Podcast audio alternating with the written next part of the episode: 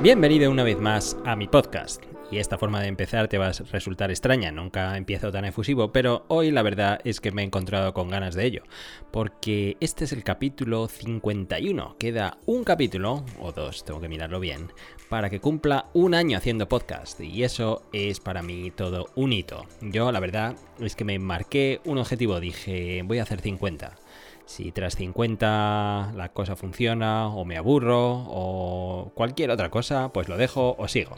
Así que quiero anunciar que de momento sigo, porque eh, sois 700 personas las que de manera regular todas las semanas me escucháis y eso ya es una cifra bastante seria como para echarse atrás. Así que sin más, si eres nuevo, si llevas aquí desde el principio, mi nombre es José Ángel Rubio y aquí hablamos de edición, hablamos de reviews y sobre todo, sobre todo, hablamos de drones. Vamos.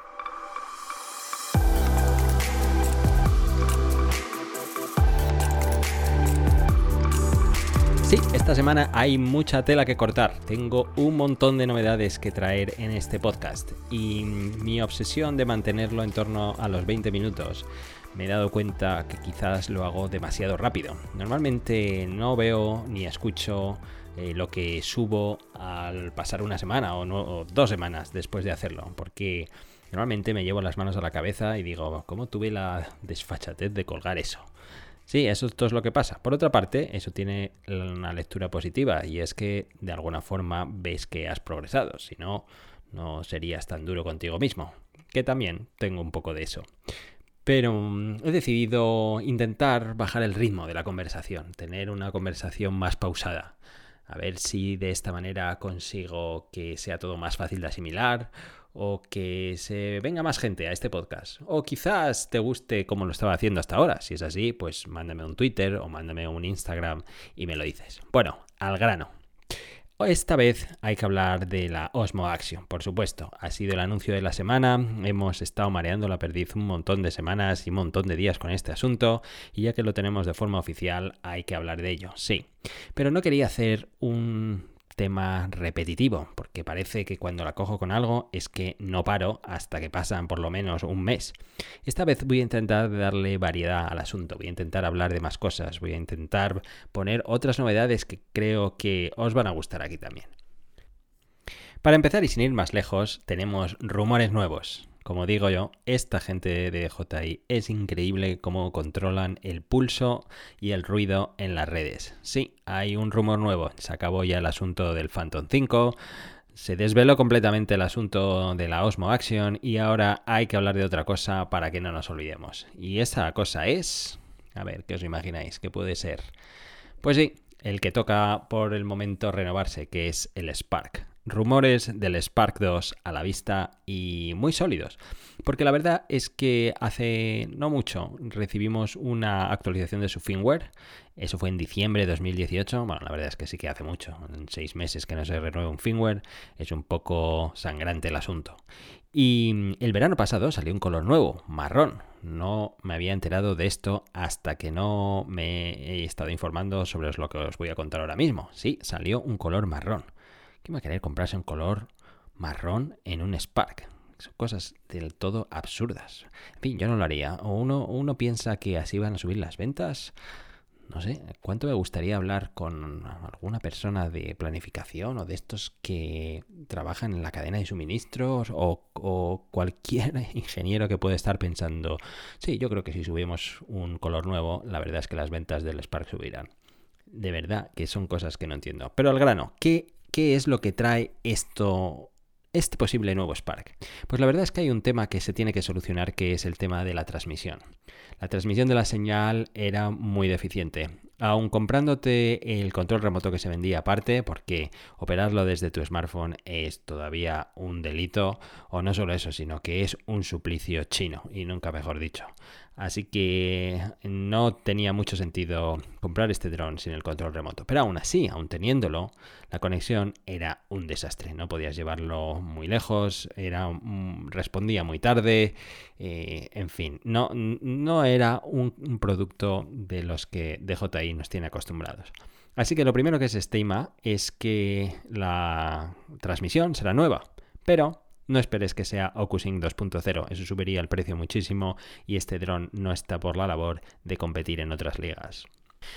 Así que aquí va una lista de especificaciones y mejoras que se espera, se rumorea y también se desea, para que engañarnos, que eh, tenga el nuevo Spark. Para empezar, vídeo tiene que ser a 4K. El anterior, acuérdate que era 1080, pero ahora una cámara 4K hay hasta en las cajas de cereales. O sea que esto tampoco es para tirar cohetes. Un vídeo 4K a 30 frames por segundo es más que asumible y más que esperable en un dron así. Como decía, seguramente la calidad de transmisión mejore. Quizás le pongan ese wifi mejorado al Spark nuevo, usando las mismas antenas, teniendo en cuenta que han pasado año y medio desde esa tecnología en el Mavic Air, ahora tendría que ser más barato y por lo tanto podrían contenerte el precio y eh, añadir una mejora a tu producto, ojalá así sea. Se espera que se suba el bitrate del vídeo. La verdad es que subirlo a 100 megabits por segundo haría mirarlo con otros ojos, qué duda cabe. Seguramente se mejore el gimbal, sea uno de tres ejes en lugar de dos y un eje adicional que hay el electrónico.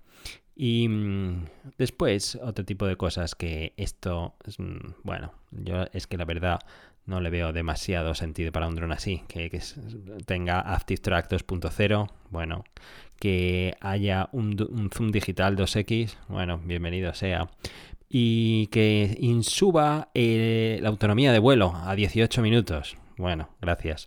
18 minutos en lugar de 16, te lo agradezco, menos de una piedra, pero son 18 minutos. Parece ser que el sistema de baterías entonces será diferente, que el diseño será otro. Seguramente esos dos minutos extras se consigan a base de incrementar la capacidad en miliamperios y si la aumentas es porque has cambiado el diseño, lo has hecho más grueso, lo has hecho más ancha, así que básicamente eso es lo que te va a dar esa autonomía extra. Posiblemente venga un control remoto nuevo con unas antenas diferentes, con una capacidad para captar esa señal posiblemente mejorada. Y la verdad es que poco más. Alguien por ahí dice que vendrá con un nuevo modo panorama. Son estas cosas que no. Bien, bienvenido sea, pero que esto, esto no.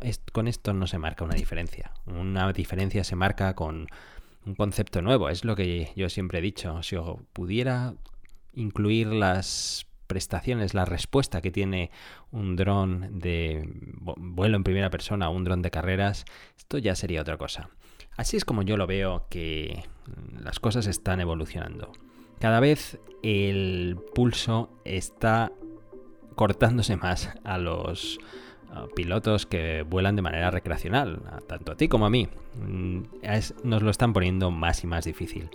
De hecho, una de las cosas que se ha aprobado la Administración Federal de Aviación aquí hace poco es que mm, en, zonas de vuelo controladas, que son las zonas de los aeropuertos grandes, las zonas de vuelo controladas es la distancia que hay desde la torre hasta el extremo más largo donde llega el control del espacio aéreo, con todos los aviones que llegan, con todo el control de los vuelos que están en ese, en ese área, etc. Eh, antes se podía volar ahí, mientras no estuvieras a 5 kilómetros de tu aeropuerto, tú podías volar. Ahora ya no se puede, está prohibido. ¿Por qué? Porque hay un sistema que supuestamente iba a entrar en vigor ahora en verano, donde mm, cualquier persona que volara en ese espacio aéreo tenía que pedir permiso. Antes, en pura teoría, tenías que notificar y listo. Ahora tienes que pedir permiso. Pero claro, como no funciona ese sistema para el usuario recreacional, pues no puede pedir permiso. Por lo tanto, si no puede pedir un permiso, ya no puede volar ahí. Así que cada vez lo tenemos más y más complicado. Es más y más difícil volar. Tenemos las zonas geo, tenemos un montón de problemas. El pobre Brendan Schulman, el vicepresidente de temas legales, está que debe tener los dedos en carnes vivas de tuitear cosas para mitigar el asunto.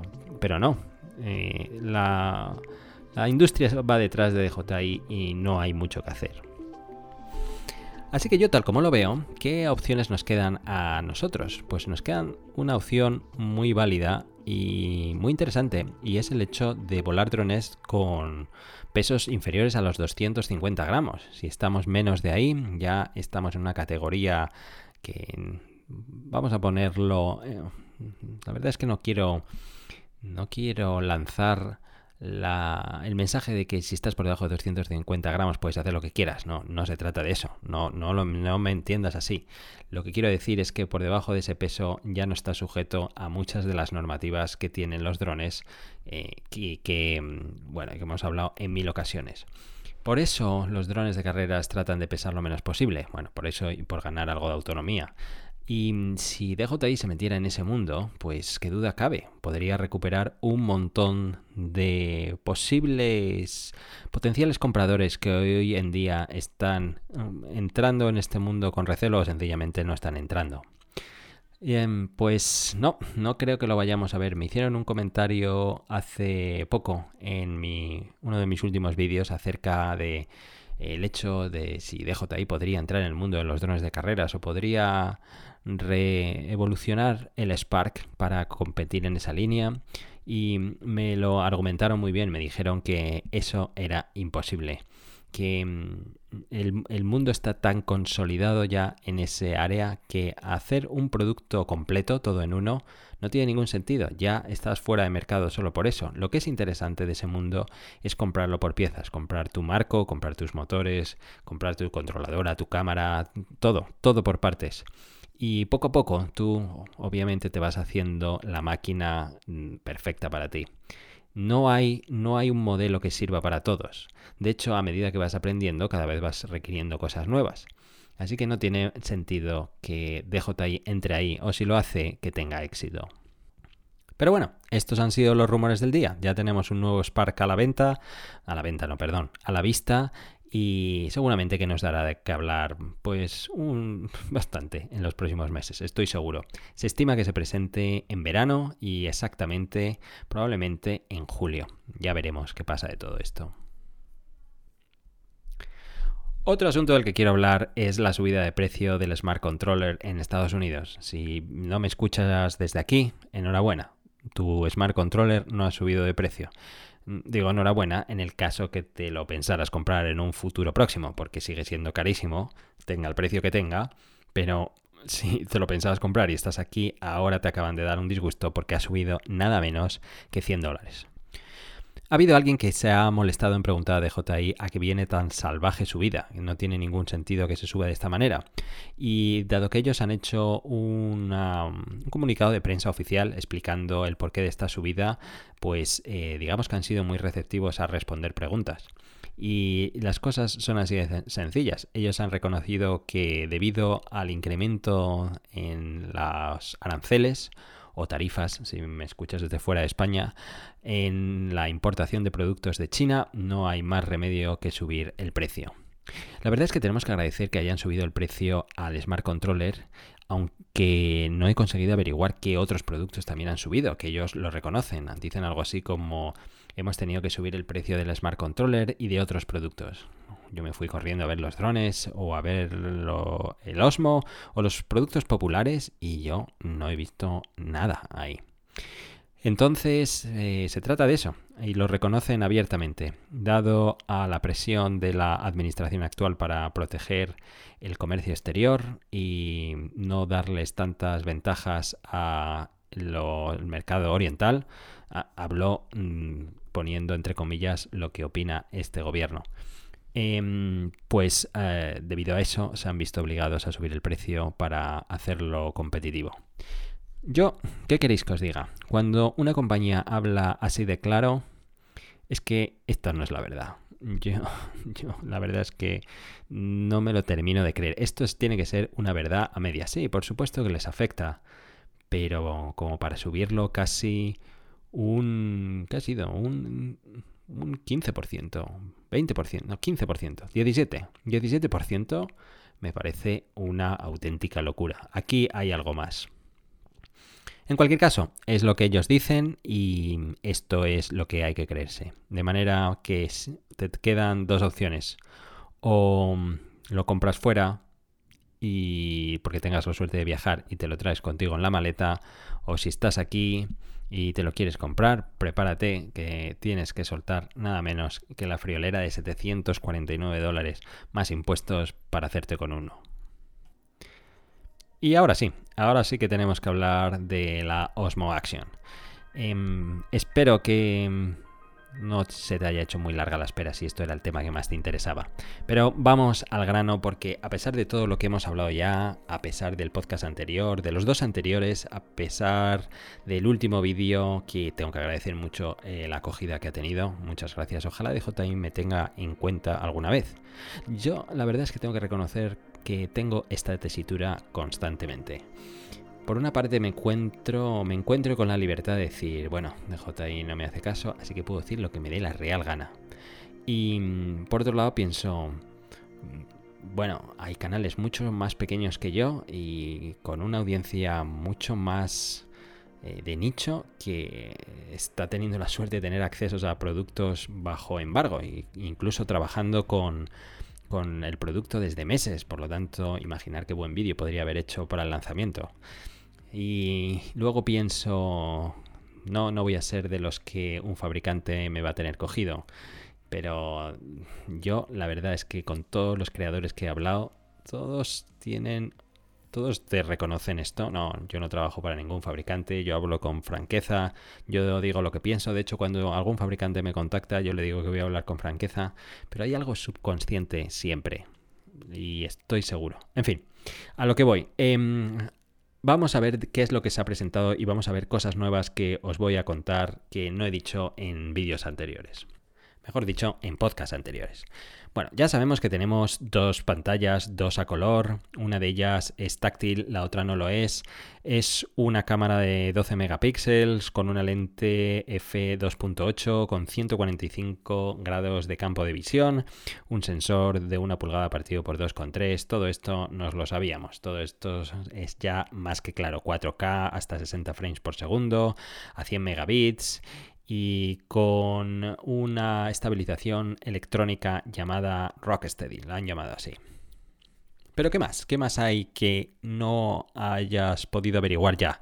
¿Qué más hay que, que a pesar de los cientos de vídeos que hay ya afortunadamente en inglés solo, de mm, comparativas entre el Osmo Action y la Hero 7. Digo afortunadamente porque espero ser de los primeros en sacarla.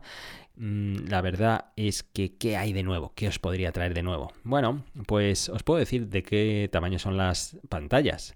La de atrás es de 2 pulgadas con 25, táctil una vez más, y la de adelante es de 1,4. Y mm, una cosa que he conseguido averiguar que nos haya dicho por ahí es que es súper brillante, son 750 nits. Es básicamente el mismo brillo que tiene eh, la Crystal Sky, lo cual lo vamos a ver claramente en situaciones de brillo directo contra ella. Tiene dos micrófonos, uno en la parte frontal y, otra, y otro en la parte derecha. Entonces el sonido es sonido un poco enlatado. Yo he visto ciertas comparativas y el sonido es en lata. Otra de las grandes eh, noticias que a muchos os va a gustar es que eh, DJI promete que va a sacar un adaptador para un micrófono externo. No lo tiene a la venta, pero va a ser un adaptador 3.5. Ha habido quien haga intentado conectar el, el adaptador 3.5 que existe para el Osmo Pocket y funcionar funciona, es decir, puedes grabar audio con él, pero no hay mejora ninguna eh, con un micrófono externo y con un micrófono suyo, con el que trae incorporado. Entonces a mí me hace sospechar que no es que esté funcionando, es que está grabando con el micrófono de la cámara. Eh, yo es una de las cosas que quería probar. Estaba convencido que el USB-C era capaz de recibir audio también, pero parece ser que no. En fin, cuando me llegue la mía, yo voy a hacer mis pruebas también. Después está prueba de suciedad, es acuática hasta 11 metros.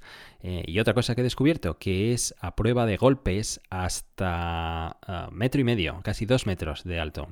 Es decir, que si se te cae, en teoría, hombre, seguramente depende cómo se caiga, porque como la óptica caiga de pico contra una piedra que tiene el saliente que parece que estaba destinada a romperte la óptica, pues hombre, si se cae a dos metros, obviamente, pues se va a romper. Pero si da sobre el marco o sobre una pieza no frágil, como pueden ser también las pantallas, en teoría es capaz de aguantar.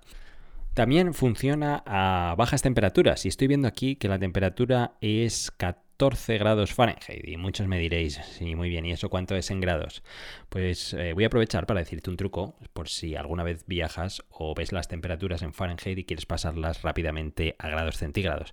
Lo primero que tienes que hacer es restarle 30, entonces 14 menos 30 son eh, menos 16, menos 16 y a lo que te quede lo divides entre 2, termina menos 16 entre 2 a 8 menos 8 exactamente. Entonces funciona a menos 8 grados bajo cero. No es que sea un frío helador, no es una temperatura para rasgarse las vestiduras, pero bueno, sabed que en condiciones de frío más o menos moderadas funciona. Otra de las preguntas que me hacían es si funciona el modo Rocksteady a, a la máxima resolución posible. Por aquel comentario que hice en el vídeo que hace un crop demasiado grande, pierdes hasta un 18% del espacio de la grabación. Eh, entonces, lo que pone es que sí, funciona a 4K 60 frames por segundo con la estabilización electrónica. Y aquí una de dos. O amplía la imagen, que mucho me temo que es lo que está haciendo, o es que el sensor permite un poquito más. Puede ser algo así como lo que pasaba con el Mavic 2, que el sensor no es 4K, sino es un poco más grande. Eso sería sería sería revolucionario, iba a decir. Pues sí, sí sería revolucionario. Sería de esas cosas que nos iba a sorprender. Esto es otra cosa que tengo que probar bien. También hablar un poco del alto rango dinámico. Hay alto rango dinámico en vídeo, como ya habíamos visto, no solo en fotos, sino también en vídeos, y es de tres paradas. Eh, no es mucho. Mm, por eso, si te fijas en el anuncio publicitario, cuando sale ese segmento del vídeo donde dice y tiene alto rango dinámico y ponen a la derecha con el alto rango dinámico activado y desactivado. Cuando hacen un barrido de una imagen a la otra, pues no se ve excesivas diferencias. Se ve diferencia, porque seguramente tenga algo de edición y seguramente sean las circunstancias óptimas, un atardecer a contraluz perfecto y entonces ahí pues puedes captar bien todas las luces y sombras, pero no se veía grandes diferencias y este es el motivo. Tres paradas es muy poco, normalmente suele haber hasta ocho o incluso más, ya depende de la cámara. Em, también permite hacer time lapses y hacer slow motion. Y aquí recordad eh, que tenía la duda de que era el 8X que hablaba en el, capítulo anterior. 8X son 250 frames por segundo, perdón, 240 frames por segundo.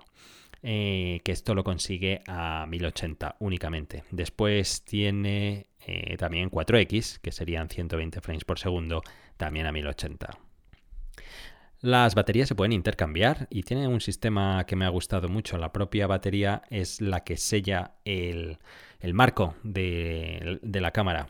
Por eso han conseguido más autonomía, porque ese espacio extra que le han dado a la batería son los miliamperios de más que han conseguido eh, incrementar su capacidad y al final su autonomía. Dicen que tardan, para cargarla al 100%, tarda 88 minutos y con esto es capaz de grabar 93 minutos en 4K a 30 frames por segundo. Ojo, no a 60, a 30 frames por segundo. Quiere decirse que este dato que está por ahí, que graba 93 minutos a 4K, es 4K a 30 frames por segundo. Que está muy bien, no nos engañemos, pero hay un, poco de cierta maldad ocultándote exactamente este dato. Y mm, este, estos 93 minutos en 4K 30 frames por segundo es con el Rocksteady activado. Si por otra parte lo usas a 1080p 30 frames por segundo, la autonomía son 135 minutos. Eh, hay 5 comandos de voz nada más y mm, no me he conseguido enterar si los comandos de voz funcionan en español. Creo que no. Estoy al 85% seguro que no. A fecha de publicación de este podcast, mm, eso es. es, mi, es mi predicción. Si me escuchas, mm, digamos, más allá de la semana del 18 de mayo de 2019, hecho un vistazo a la descripción de este podcast que trataré de aclarar este asunto. Otro asunto interesante que no está dicho por muchos sitios y que me ha parecido muy bueno es que eh, se puede controlar sin cables vía Wi-Fi a través de la aplicación de JI Mimo. El Osmo Pocket, para ello necesitas un accesorio aparte, que vale la friolera de, ahora no recuerdo, pero me suena que está entre 40 y 50 euro dólares. Un robo manifiesto, porque si el accesorio tuviera el tornillo del trípode, entonces, bueno, vale, pero es que no es así. Necesitas una pieza aparte si quieres tener una base que además te dé la capacidad de controlarlo vía uh, Wi-Fi, wireless, y encima otro, accesorio para poner el tornillo, en fin. Y mm, otra cosa es que tiene tres botones, tres botones. Uno es el de eh, encendido, otro es el de grabar o hacer fotos y otro en un lateral que se llama de acceso rápido y este es configurable. Por defecto viene para cambiar entre la pantalla de adelante y la de atrás, pero se puede seleccionar temas como eh, grabar vídeo en alto rango dinámico, hacer timelapses, fotos, slow motion, esto es configurable. Y por último, decirte cuáles han sido los accesorios que DJI planea sacar con esta cámara. Algunos están ya disponibles, otros todavía no. Los que están disponibles son los que vienen con la propia cámara, que es el frame, el marco para conectarla a todo el mundo GoPro con la típica rosca, sabes a lo que me refiero. Después otros accesorios que son adhesivos y que parece ser que están diseñados algo mejor porque uno tiene un acceso rápido, haces un giro y sacas eh, este accesorio de la cámara de manera sencilla. No es que saques el accesorio de la cámara, es que la base se queda pegada porque es adhesiva y la parte contraria es la que se queda en la cámara, pero digamos que lo puedes eh, colocar y sacar de su sitio de manera mucho más rápida. También se dice que se va a sacar una nueva carcasa mm, sumergible para llevarla hasta 60 metros de profundidad. Esto es para los buceadores, obviamente y el adaptador 3,5 milímetros para audio, como os decía antes. También parece ser que hay un uh, selfie stick que vendrá con unas características extras que la cabeza se podrá eh, rotar y creo, creo, aquí también me reservo el derecho de la duda, es que eh, viene con una pequeña pantalla y con el adaptador para trípode. También vendrá el típico pequeño selfie stick eh, flotante por si lo metes en el agua y se la pierdes, se te va de la mano, eh, que quede flotando y que sea visible en la distancia para que no pierdas tu cámara en el fondo del mar o allí donde te bañes y filtros de densidad neutra, aunque aquí tengo que decirte que ya hay filtros de terceros. De hecho, Freewell, que siempre es puntual como un reloj, ya se ha puesto en contacto conmigo y me ha dicho que me envía una caja de filtros para que lo incluya en el vídeo review que estoy trabajando. Así que ya hay filtros de densidad neutra y hablaré de ellos en detalle cuando me lleguen. Y por último, hay un cargador de baterías que es capaz de cargar hasta tres baterías simultáneamente en menos de 130 minutos. No está mal. La verdad es que hoy en día, si te quieres comprar baterías extra o el cargador en DJI, eh, lo, anunciaron como que se ponía a la venta, pero luego vas a buscarlo y dice que no tienen stock. Esto que no tienen stock justo el día de lanzamiento es que una de dos tenían tres o nos han engañado como chinos. Pues sí, esto es lo nuevo que quería traeros sobre la Osmo Action. Decirte que estoy trabajando en mi vídeo que me va a llevar un poco de tiempo y no sé, no quiero prometer nada a fecha de lanzamiento de este podcast. Pero lo que sí que te puedo anticipar es que no va a ser una review exclusiva de la cámara. Voy a hacer una review comparación con la Hero 7. Creo que es lo que me habéis pedido todos. Os preguntaba en mi último vídeo que queréis que haga y por unanimidad ese es el tema que más queréis saber. Así que es lo primero que voy a hacer. ¿Y qué más? Pues decirte que ha salido un nuevo firmware para el Osmo Pocket. Salió ayer. Eh, lo cual lo agradezco infinitamente. Que no paren de sacar mejoras para los Pocket es, increíble. Lo, agradezco mucho. Es una cámara que eh, os reconocía en vídeos anteriores que me ha sorprendido a mí mismo la cantidad de veces que la uso. Y, el hecho de que las vayan haciendo más y más mejoras, pues lo hacen más y más útiles. La nueva versión que ha salido es la versión 01.07.00. 20. Y me he enterado gracias a otro canal con el que le tengo mucha simpatía porque siempre eh, se ha mostrado muy favorable a ayudarme. Se llama Droning On, es de Inglaterra y el creador se llama Ash. Y es un tipo muy simpático. Aparte de tener eh, este canal, tiene una publicación donde eh, bueno, pues nos cuenta mm, novedades de este mundo. La cuestión es que este ha sido de los privilegiados en contar con un Osmo Action desde marzo y lo ha probado hasta la saciedad y me ha contado un montón de cosas, muchas de las cuales son las que te he dicho antes. Entonces él me decía una frase así que resumía muy bien cuál es la que parece ser la estrategia de JI últimamente. Él me decía, parece ser que quieren ser los líderes del material estabilizado, en vídeo se refiere, bien sea volando con drones, bien sea en acción, ahora con la Osmo Action, o con una cámara para llevarla encima de manera fácil, como el Osmo Pocket, aparte de todos los temas profesionales, como el Ronin o el Ronin S. Y, me decía, por lo tanto, eh, el hecho de que tenga estos dos productos es porque son dos productos distintos. Y cuando, cuando pruebes bien eh, la Osmo Action te darás cuenta que son dos productos distintos que van a por nichos distintos, que pueden tener consumidores distintos o que puede ser el mismo consumidor. Bueno, la verdad es que me sonó sólido, la verdad es que le compré la opinión. Entonces mm, me decía que, mm, eh, bueno, que echadle un vistazo al nuevo firmware, salió ayer, está ya disponible a todo el mundo y estas son las ventajas que tiene.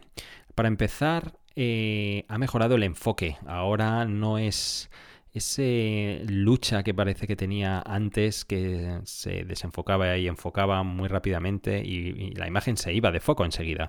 Y no solo eso, sino que además tenías que darle como loco al centro de la pantalla y la verdad es que te tenía con cierta ansiedad si eres un obsesivo del material enfocado y si no te pone ultra nervioso como me pasa a mí.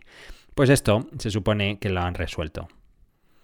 Pero la gran mejora es eh, la inclusión del modo hyperlapses. No existía un modo como tal antes. Si querías hacer hyperlapses, todos habríamos mm, descubierto el, el, hecho de usar Active Track. Seleccionas un objeto en particular, caminas de manera que la cámara siempre esté fijando a ese objeto. Después lo aceleras en la edición y listo, ya tenías un hyperlapse. Bueno, era una solución de andar por casa con resultados muy decentes en algunas ocasiones, la verdad pero una un poco, un poco ñapa, para qué engañarnos. Ahora ya no, ya existe un modo hyperlapse.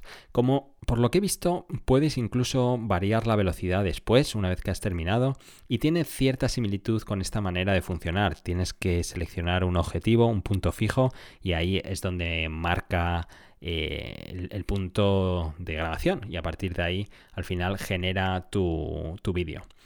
A fecha de grabación de este podcast no puedo garantizar cuál es la calidad final, ni puedo decir si mm, queda 1080 o, en la resolución que estés grabando, ni nada por el estilo. Sencillamente eso no lo he podido comprobar aún.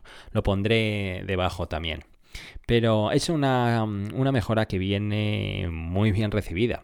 Y mm, decirte también, como curiosidad, es que esto ha sido tan nuevo y que eh, realmente esto no lo puedes hacer desde la aplicación DJI Mimo, se tiene que hacer desde el propio Osmo. Tienes que irte a la opción Time Lapses y a partir de ahí mueves a la izquierda y aparecerá la opción nueva de Hyperlapses. Una cosa un poco extraña, la verdad. Pero en fin, es lo que hay. Seguramente vendrá una actualización nueva dentro de poco, que seguramente no ha venido ya porque como tiene que estar el Osmo Action también funcionando bien con la DJI Mimo, seguramente todos los esfuerzos del equipo que está en la aplicación le están dejando para un segundo plano o un segundo paso, mejor dicho, eh, esta actualización. A lo que voy, solo lo puedes activar desde el Osmo. Y por último, viene un controlador de micrófono externo en el, Osmo Pocket. Antes, cuando conectabas un micrófono externo, no había forma de subir o bajar el volumen o adaptarlo. Eh, ahora ya es posible. Se hace desde la parte de abajo de la, parte de abajo derecha de la mini pantalla del Osmo Pocket. Si lo estás buscando, por ahí accederás a él. Y algunas cosas menores como mejoras en la interfaz para hacerlo más fácil y más eh, intuitivo. La verdad es que siendo una pantalla tan pequeña, poco, poco podemos hacer. ¿Qué os queréis que os diga? Pues nada más, hasta aquí hemos llegado en esta ocasión. Muchas gracias por haberme acompañado hasta tan lejos. La verdad es que me ha salido un podcast mucho más largo de lo que pensaba. No, no es mi intención que esto evolucione de esta manera. Miraré a ver cómo consigo volver un poco al formato anterior, a no ser que me digáis lo contrario. Si me decís lo contrario, me decís, no, quédate así que me gusta, no, que esto se parece más a un podcast tradicional, pues me lo decís y entonces me lo pienso. Lo dicho, muchas gracias por llegar hasta este punto y no te olvides en suscribirte, compartirlo por ahí, darle una super review y nos vemos la siguiente semana. Un saludo y hasta pronto. Adiós.